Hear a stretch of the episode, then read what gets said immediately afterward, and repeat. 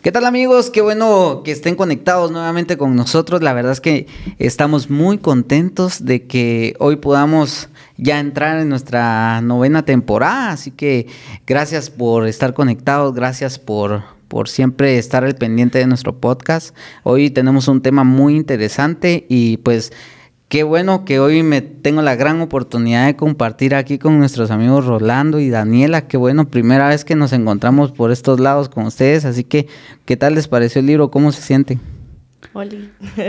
buenas noches. Buenas, buenas.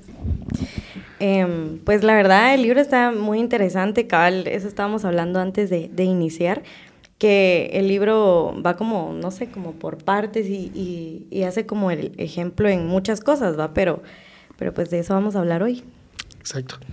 A la para mí, la verdad, el libro fue confrontador, vamos. En realidad es un tema que sí es bastante hablado en la iglesia, pero a la vez no, es bien raro, vamos, porque se habla y se dan los temas y todo, pero muy pocas veces se lleva un seguimiento con esto y, en realidad nos paramos a, pensar. Entonces, la verdad es que sí fue on the nook, como dirían por ahí. ¿va?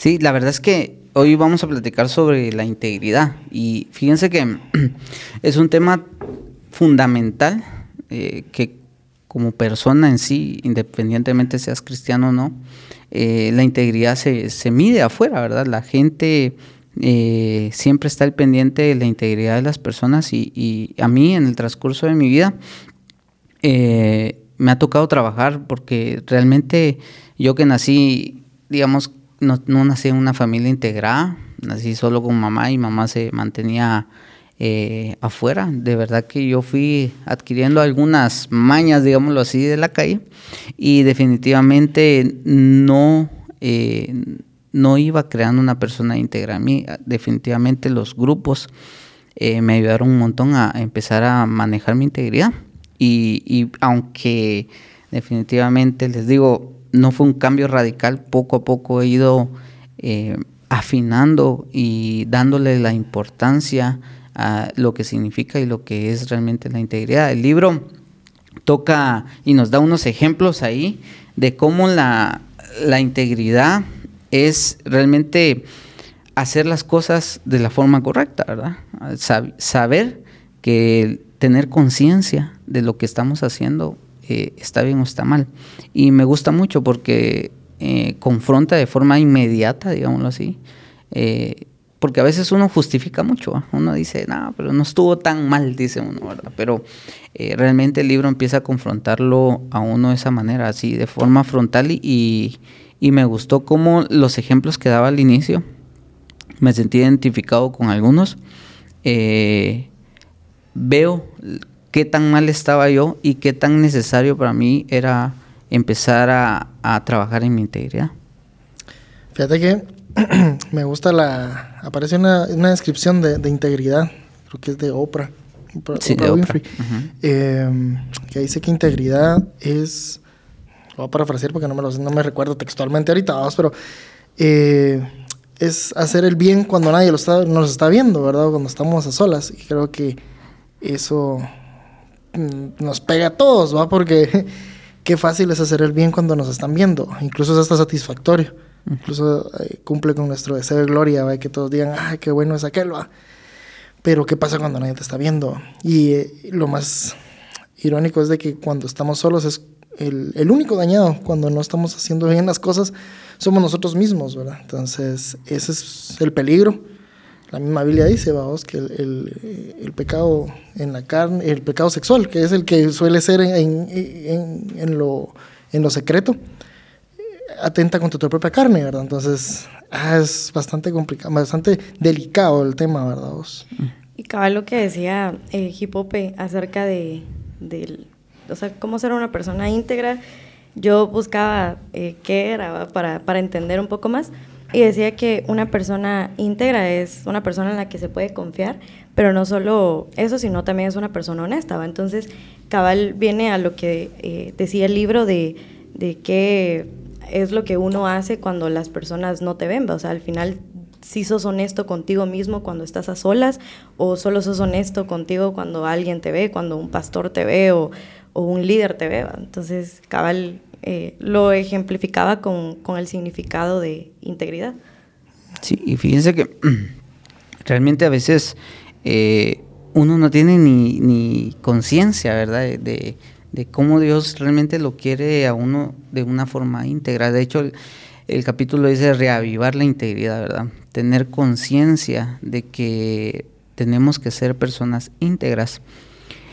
Y aquí el trabajo es bien difícil, ¿verdad? Porque el que tiene que estar consciente es uno. O sea, el que aquí no hay tales, eh, generalmente le ayudan a uno con cosas externas, ¿verdad? Pero aquí es un trabajo completamente interno, donde uno tiene que evaluar sin que nadie lo vea a uno, qué realmente le está dañando a uno el corazón. Porque eh, yo en el transcurso de los grupos, no crean que llevo tanto tiempo aquí en la iglesia por soy una persona santa, súper religiosa, no, sino todo lo contrario. Yo he tenido, como lo han pasado muchas personas, oportunidades de votar mis creencias y decir, ok, me voy a ir por este deseo sexual o me voy a ir porque allá me están ofreciendo otra cosa. Ustedes lo, lo han pasado en los grupos. Muchas personas que llegan a los grupos son conquistadas por cosas atractivas del mundo y se van. O son inclusive machacadas por cambios que no han realizado. Dicen, no, si voy a ser así, mejor no soy cristiano. Prefieren seguir en esa conducta que decir, mejor me voy a volver una persona íntegra, voy a hacer un cambio de 360 grados.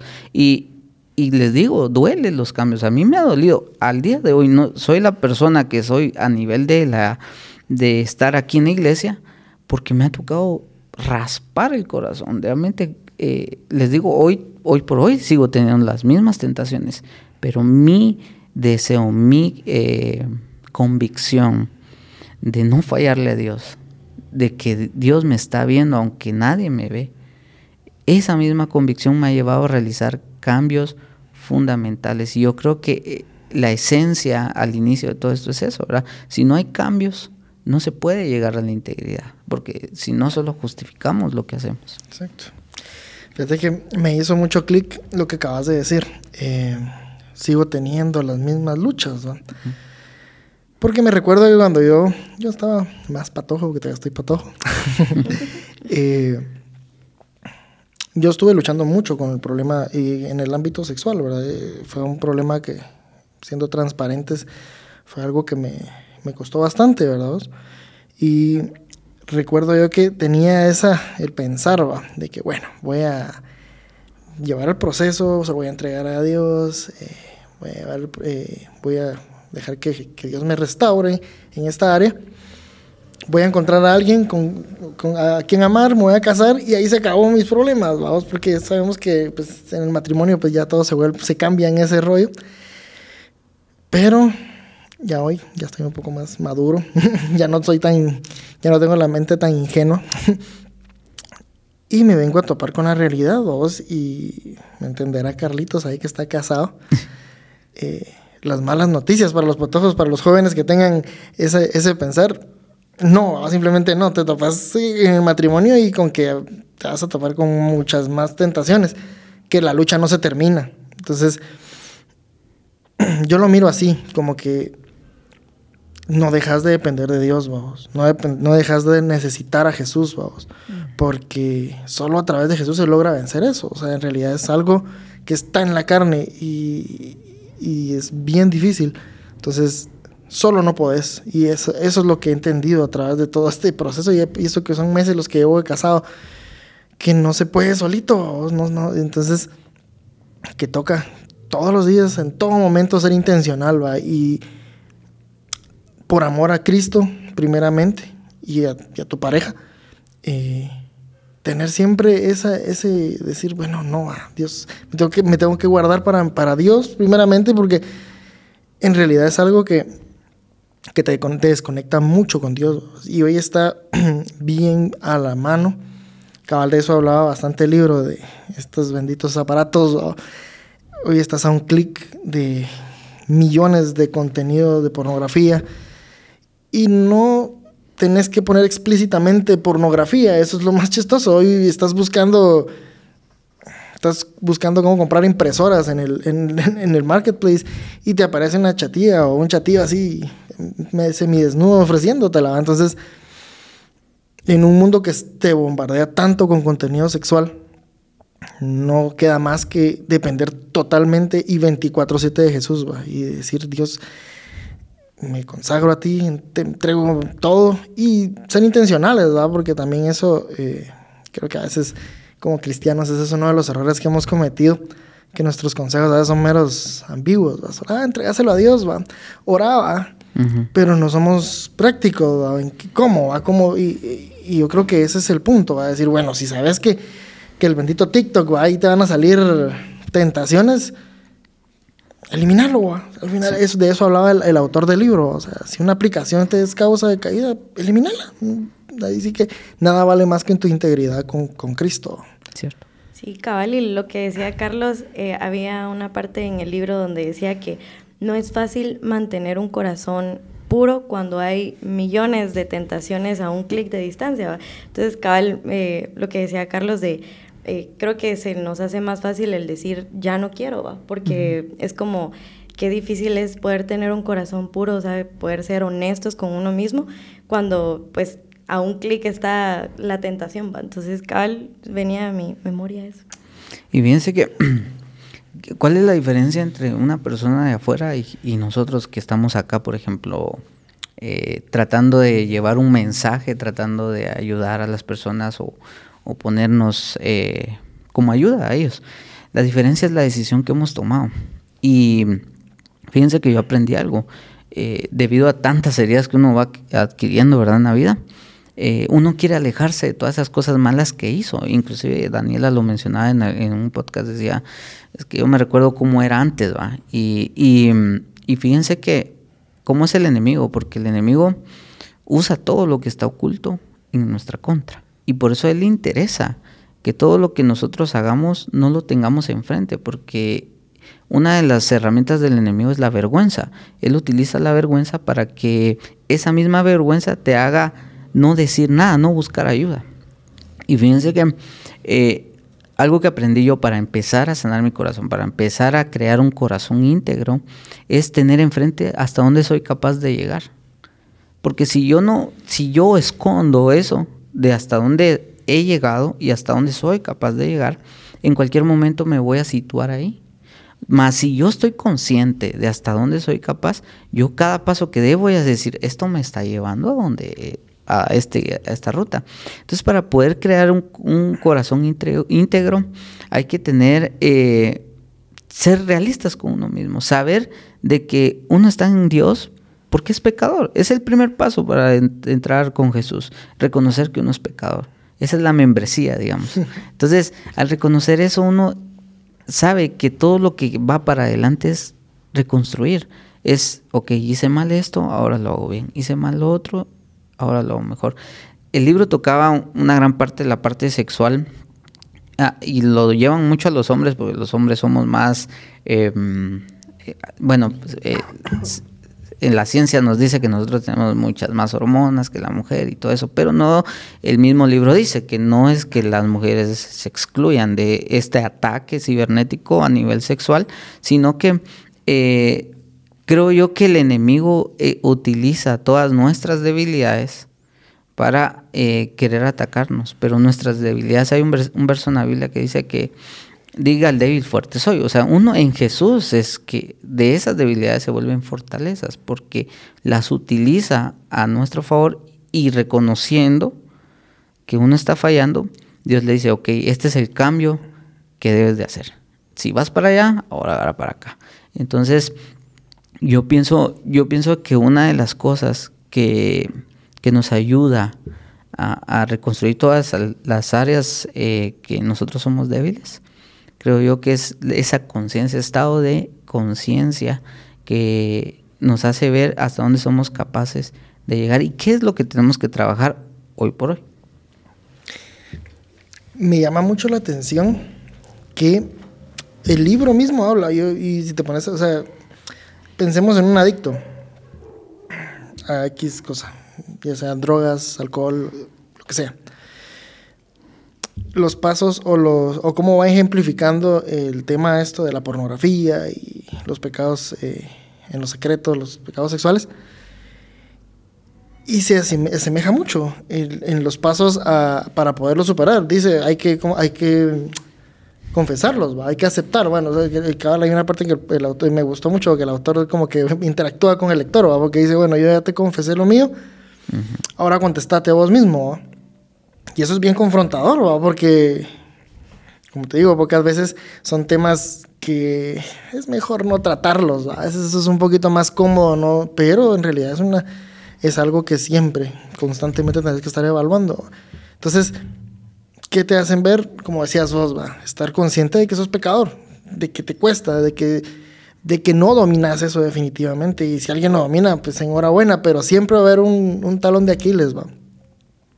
Entonces, como tal, como, o sea, porque en realidad es, es un vicio, en realidad si nos ponemos a pensar en, como lo hablaba el libro, el contenido eh, cibernético, no sé, contenido que está en internet de, pornografía, eso es un vicio y, está hecho ya científicamente, que eso causa una dependencia que hace que personas pues se vuelvan bien, eh, se refugien en eso, ¿verdad? Adictas a eso. Adictas a eso. Entonces,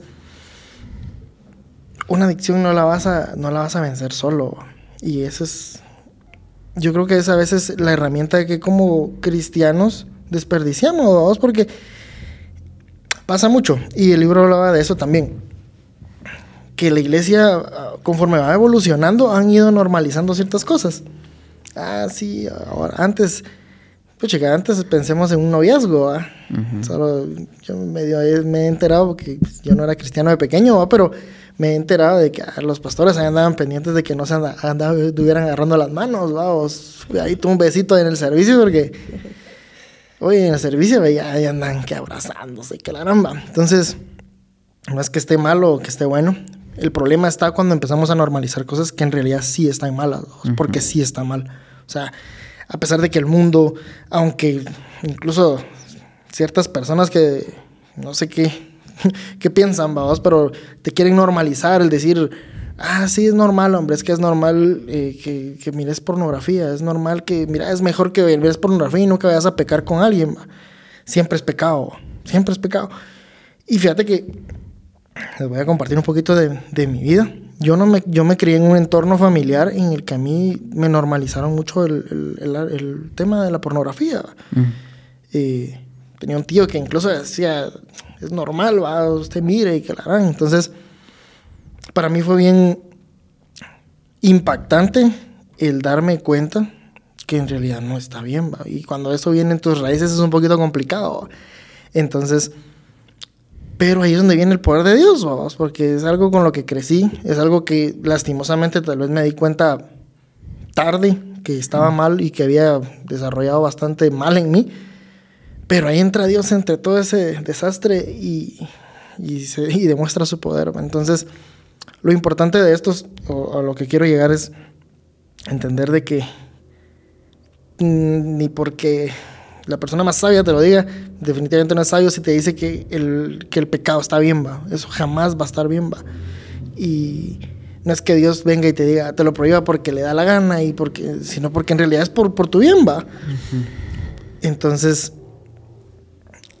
es importante entender esto detectar. Yo, yo pienso que ahora, debido a la tecnología, ahora están los, los famosos influencers, ¿no?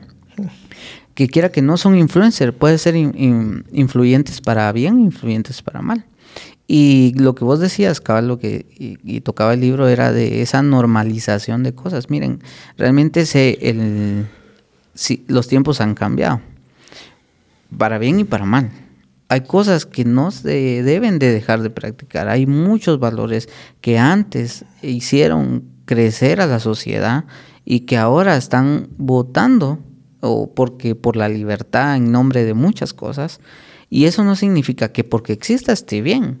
Al contrario, uno tiene que, que saber, un cristiano es contracultura. Es decir, y partiendo de lo que vos decías, si a mí me crearon de una manera, yo voy en contra de esa crianza, si esa está mal, por supuesto, porque soy una persona contracultura. Ahora mi anteriormente eran mis padres, eran mis amigos, eran mi, todo eran el reflejo. Yo consultaba a esas personas esos momentos, pero ahora voy a Jesús y consulto hoy qué es lo que tú quieres, qué es lo que tú piensas de esta situación.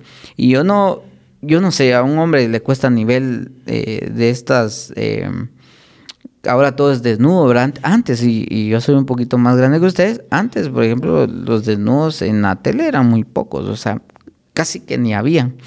Ahora en los anuncios comerciales normales ya miras a una persona con bikini y un, y un adolescente, una persona, si a un adulto le llama la atención, digamos en aquel momento de, las hormonas, o sea, es más, eh, y es, es un ataque bien difícil, pero no solo lo veo del lado del hombre.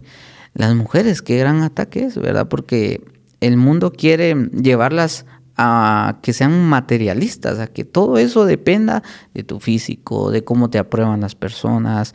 Y en búsqueda de eso dejamos nuestra integridad, dejamos de hacer lo que Dios quiere, cómo Dios me ve, por lo, buscar cómo me ven los otros. Y, lo planteo porque hoy tenemos aquí a Daniela y quería escuchar ahí su, su, cómo ella lo ve desde la perspectiva femenina, ¿verdad? Porque es complicado.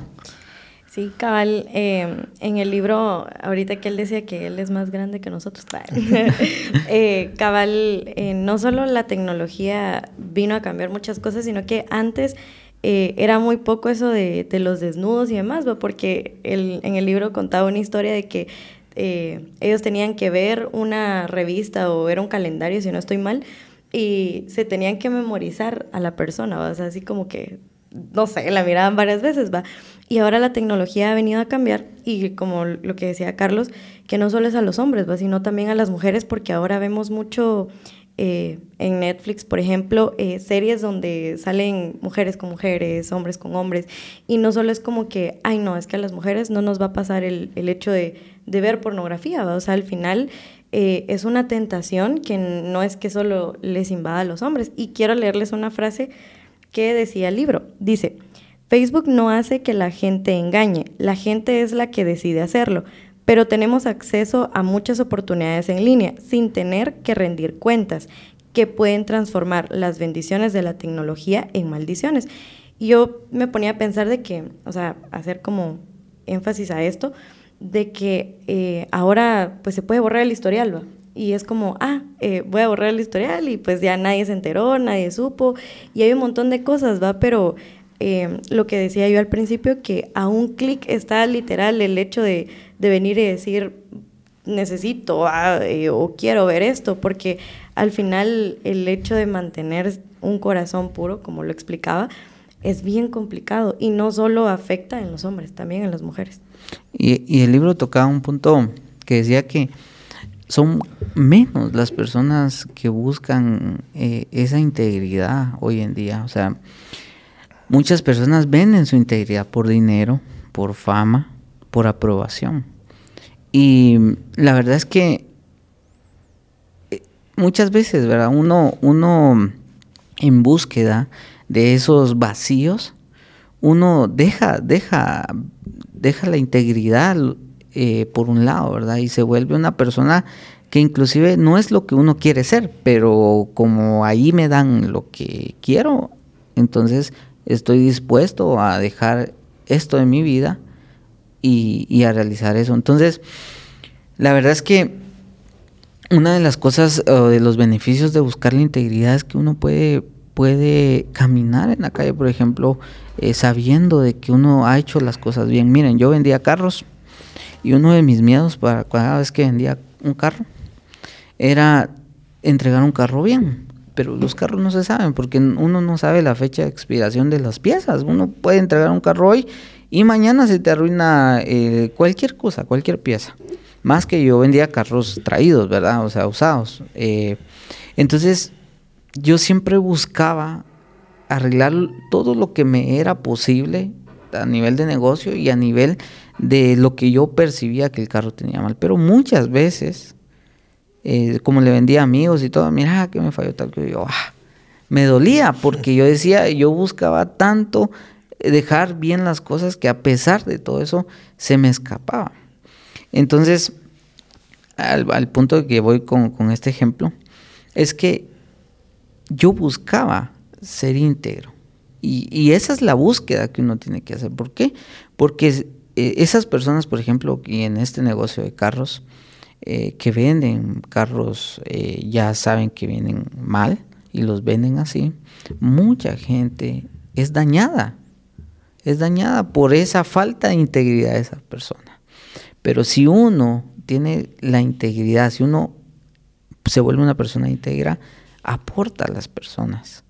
Entonces, creo yo que es conveniente, porque hay muchas personas a las que amamos y muchas veces no tenemos, quisiéramos ayudarles económicamente, quisiéramos ayudarles de una y otra manera y decimos no puedo ayudarles, pero saben, la integridad que uno puede tener puede ser de ayuda para ellos. ¿Por qué? Porque si, si tú amas a Dios y de verdad lo metes en tu corazón, tú no vas a tener ningún problema en orar por tu hermano, por tu hermana. Pero si, si, pero si hay algo que te culpa, si hay algo que tú dices, no, que aquel ya me vio haciendo tal cosa y me ve a la iglesia, eh, tú no te vas a acercar ni a orarle, ni porque lo veas con deseos de, de que alguien orara por él. Entonces, los beneficios de la integridad es eso, es reconstruirse. Miren, si algo para mí es la integridad, es votar lo que yo era y empezar a hacer lo que quiero ser y lo que Dios quiere que sea. Y sé que pensándolo de esa manera, miren, se llega al, tema del libro, que es revivimos esa integridad que antes no existía o estaba muerta y ahora la, la traemos al presente. Yo creo que ahí se hace, se hace bastante práctico la parte de la Biblia que dice que tu padre te va a recompensar lo que pasa en, en, lo íntimo con él. Los, un montón más, lo sé, pero pasa, porque fíjate que conozco, bueno, es mi cuñado, es una persona bastante pues, cercana últimamente. eh, aquel sí es así, mira, de que en, en, el tema de esa integridad él trata como de mantener, ahí, y la verdad es que para, pues lo miro y digo, yo, pues es un ejemplo, porque aquel sí es como de que llega tarde a algo y o sea, no es como de empezar a tirar excusas, ¿va? sino que él dice, pues, esto pasó y afronta las consecuencias. Y así es con varios, eh, me he dado cuenta que es así con, como, con varios eh, aspectos de su vida. Pero me he dado cuenta de algo bien curioso con él, pues le va bien, o sea, tiene problemas definitivamente como todos, pues, pero eh, no no sé, tiene algo que, que le va bien. Y lo más importante, las personas miran algo en él, o, sea, miran que te digo yo, confían en él. Entonces, yo pienso que esa es la gracia que Dios refleja en vos cuando también vos estás eh, sometiéndote a él. Eh, aquí tenía un versículo y quiero, quiero leerlo, es, eh, está en Santiago, es Santiago capítulo 4, versículo 7. Dice, así que sométanse a Dios, resistan al diablo y él huirá de ustedes. Acérquense a Dios y él se acercará a ustedes. Pecadores, límpiense las manos, ustedes los inconstantes, purifiquen su corazón. Algo grueso, ¿va? Pero mi pregunta, o sea, yo aquí me pongo, ¿por qué me pongo a escuchar las palabras gruesas? ¿va? ¿Por qué? Porque, porque la verdad es que eso fue lo que yo me, me centré, ¿va? Pecadores, límpiense las manos. Pero ¿por qué esperar a eso? Ah? Si, si antes te dicen, si ustedes se acercan a Dios, Él se acercará a ustedes. Entonces, esto es lo bonito de todo, que si nosotros, porque cuesta mucha, cuesta un montón mantener la integridad, cuesta el, poder ir contra corriente, como decías, pero si adivina que vos estás tratando de agradar a tu Padre, Él no se va a quedar solo viendo de lejos a ver cómo echas puntas solo. Él se va a acercar a vos, Él te va a eh, dar las herramientas, Él te va a dar las personas incluso porque creo que eso es una práctica que creo que todos deberíamos de tener, y, más con esto de las redes sociales, tener a alguien eh, que tenga tus contraseñas, tener a alguien que pueda ver tus conversaciones, porque si no siempre vas a tener la espinita de, como mencionaba ahí, alguna ex ahí que está ahí molestando, entonces... Eh, son prácticas que, que, que tenemos que llevar y esas mismas personas que te pueden ser de bendición, yo no me cabe duda que es Dios el que las, manda, las pone.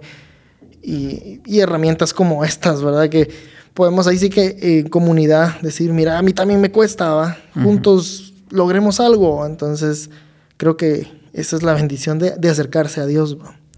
Sí, cabal. Y lo que decías de, de las redes sociales, eh, cabal, el libro hablaba acerca de, de, eso, de que las redes sociales es, o sea, son una tentación porque ahí encontrás a viejos amores o amigos que incluso en su momento, eh, pues obviamente te hicieron caer en la tentación o simplemente no es algo bueno para ti, pero las redes sociales hacen que un simple hola o un mensaje ya regreses a, a, eso de lo cual te costó salir, ¿va? porque yo sé que es una lucha constante la que eh, uno tiene cuando, cuando está como, como metido en, todo ese tema de, de, la sexualidad, la pornografía, porque es como el hecho, les voy a dar un ejemplo, hay veces de que uno eh, pues está solo y en su cuarto es como, ah, bueno, voy a ver. Y, y ve, y después uno está como que arrepentido y no, que perdón Dios, que no sé qué, y es una lucha constante, ¿va? Y las redes sociales han venido, pero a, a darle con todo a eso. Y, y, pues al final, como decía Carlos, ¿va? El, el, orar por tu hermano, o sea, si sabes que, que esta persona está luchando con algo, eh, acercarte y hablarlo, ¿va? O sea, orar y, y que él que él o ella puedan entregar esa carga, o sea, esa lucha que ellos tienen, ya sea con las redes sociales, con la pornografía, que es a lo que se centra, pues obviamente este tema. Y poco a poco, fíjense que conforme uno va, se va situando en la vida y va trabajando en muchas áreas, cuando uno voltea a ver, uno no es ni, ni la mínima idea de lo que era antes uno, hoy. Entonces, esos pasos a veces duelen. Miren, aquí no quiero plantearles que todo esto es fácil, hablarlo y hacerlo, ¿no? Es bien difícil, es complicado. Eh, como bien lo han dicho, ¿verdad? En los momentos de soledad, donde nadie, supuestamente nadie te ve, pues sabemos que Dios lo ve a uno en todo momento. Y no como un vigilante o un seguridad, sino que lo ve a uno porque Él desea en todo momento, en todo momento, al levantarse, al acostarse, dice la Biblia, en todo momento Él desea el bien para uno. No solo cuando está en la iglesia, no solo cuando está con amigos, en todo, en todo momento hay un salmo que a mí como me gusta que dice, en paz me acostaré y así mismo dormiré, porque solo tú, Jehová, me haces vivir confiado. porque me gusta tanto este, este salmo? Porque esa paz que, que, que puede llegar a la persona en la vida se encuentra en esto, en trabajar su vida, en re, re, reactivar, revivir la integridad. Eh, saber que te acostaste y diste tu mejor esfuerzo, sabes que te acostaste, hiciste lo mejor que, que, que podías. Eh, es, es, algo que de verdad no hay ni casa, ni carro, nada que lo compre. Muchas personas nos metemos a deudas por satisfacer eh, ciertos deseos. Como ahí hay una frase que parezco el chavo, lo va a decir, va, pero dice que como que compramos cosas para personas que, que no les importamos, ¿verdad? Y, y, es cierto, a veces nosotros buscamos eh, dañar, porque las finanzas eso es parte de nuestra integridad. Eh, a veces dañamos nuestras finanzas por buscar y dejamos esa parte de nuestra integridad por buscar la aprobación de otros. Y eso es algo que actualmente, eh, miren, las redes sociales es un espejo, es un eh, es la parte más comparativa que ahora tenemos, ¿verdad? porque ahora vemos que una persona está en tal lado, está comiendo tal cosa, eso lo hablábamos con Julio, eh, viste de tal manera, entonces uno se compara mucho. Y uno dice, eh, ¿cómo no tengo esto? ¿Quién soy yo? ¿Dónde vivo? Mis padres, mi casa, no viajo, no tengo... Y, y eso empieza uno a desvalorarse tanto que pone en oferta la integridad uno, ¿verdad?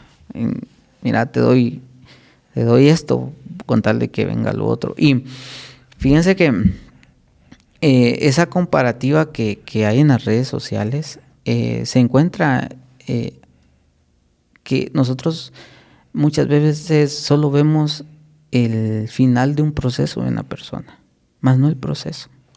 Mucha gente ha viajado porque años ha ahorrado o muchas veces las personas tienen tal cosa, pues están bien endeudados. Uno sabe los problemas que están detrás de, de todos esos aparentes sueños, ¿verdad?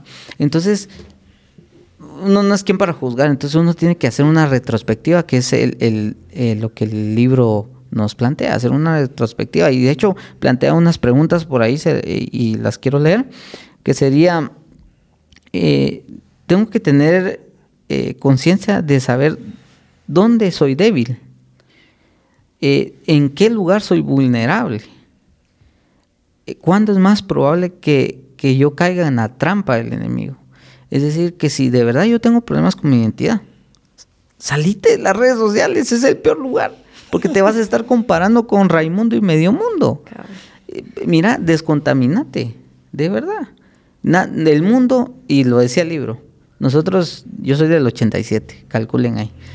Eh, nosotros no teníamos eh, ese, esa comparativa así con miles de personas, con el vecino, con la vecina, pero no más. Entonces, nosotros no peleábamos contra eso de cierta manera, pero ahora el ataque es tan fuerte que uno tiene que tomar medidas. Miren, no se muere uno. Si, si deja el Instagram, les aseguro que no se para el corazón eh, o se le acalambra una mano, de verdad. Entonces, son, hay que tomar decisiones, tomar decisiones. Y es que uno es yo tampoco es como que esté tan, tan viejo, yo estoy un poquito más para acá. Entonces, uno a veces es como masoquista, ¿vamos? porque sabe que algo le está haciendo daño, sabe que algo le está... Y, me, y cabal con lo que decías de la identidad, ¿vamos?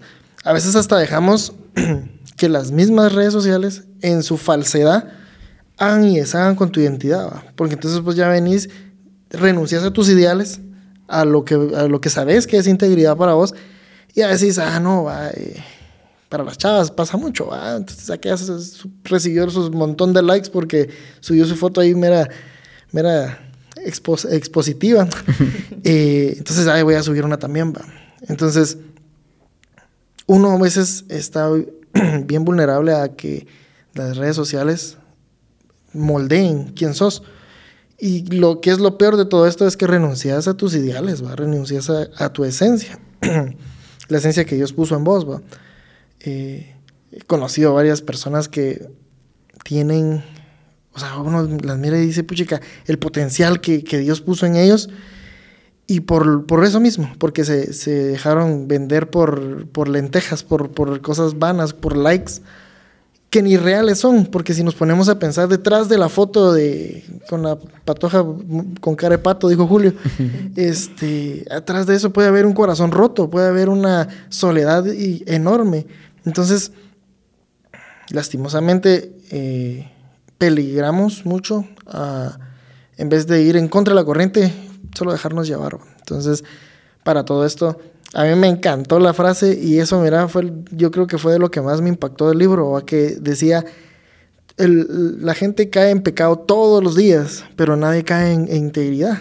Entonces la integridad es algo eh, práctico, es algo que vos tenés que ser intencional, tenés que ser eh, Buscar. buscarlo a diario. Entonces, porque sos bien vulnerable a caerte, a buscar eh, lo que te hace daño. Sí, cabal, y lo que decía Carlos, eh, la pregunta que, hacía de al final si sabemos que somos bien vulnerables en, algunas cosas, por ejemplo, Instagram, Twitter, Facebook o algo así, o sea, no te vas a morir con cerrar, no sé, un tiempo Instagram o, o una red social, ¿va? Y cabal me acordaba de, de que Shakers, uh, eh, eh, siempre, eh, bueno, estos últimos dos años, hemos hecho un ayuno de redes sociales, De una semana. Y pues sí, es bien complicado, porque al final es como, pues no, no estás conectado a, a, las redes sociales como que más famosas de ahora, va TikTok, Facebook, Instagram. Lo único que se deja es WhatsApp por el trabajo u otras cosas, va. Pero al final eh, ahí te das cuenta si sos adicto a algo, va, porque es como el hecho de, eh, al menos me voy a poner de ejemplo, eh, yo cuando pues hacemos el ayuno es como, me meto al teléfono y, ah, hijo de la gran, no, no puedo ver Facebook, va, o, ya va la manita, va, al, al hecho de entrar, y ahí te das cuenta que sí sos adicto a algo, va, y hay una frase, el libro está lleno de frases muy buenas y dice, es difícil buscar a Dios de todo corazón cuando nuestros pensamientos están contaminados por la preocupación y la ansiedad. Y las redes sociales a veces nos dan tan, nos quitan tanto la paz que, que uno, pues obviamente deja de buscar a Dios por preocuparse por el qué dirán las personas en las redes sociales. Sí, así que amigos, les agradecemos el que nos hayan acompañado en esta noche. La verdad es que este mensaje eh, estoy seguro que va a llegar a sus corazones y estoy segurísimo de que Dios está hablando a través eh, de, esta conversación. Eh, algo que te quiero dejar es que no vendas tu integridad por nada. Tú vales más de lo que pueda valer cualquier cosa que el mundo te ofrezca. Así que les agradezco, gracias Rolando, gracias Daniela por, por estar con, conmigo en esta noche y pues sigan conectados y nos vemos en los próximos podcasts. Muchas gracias.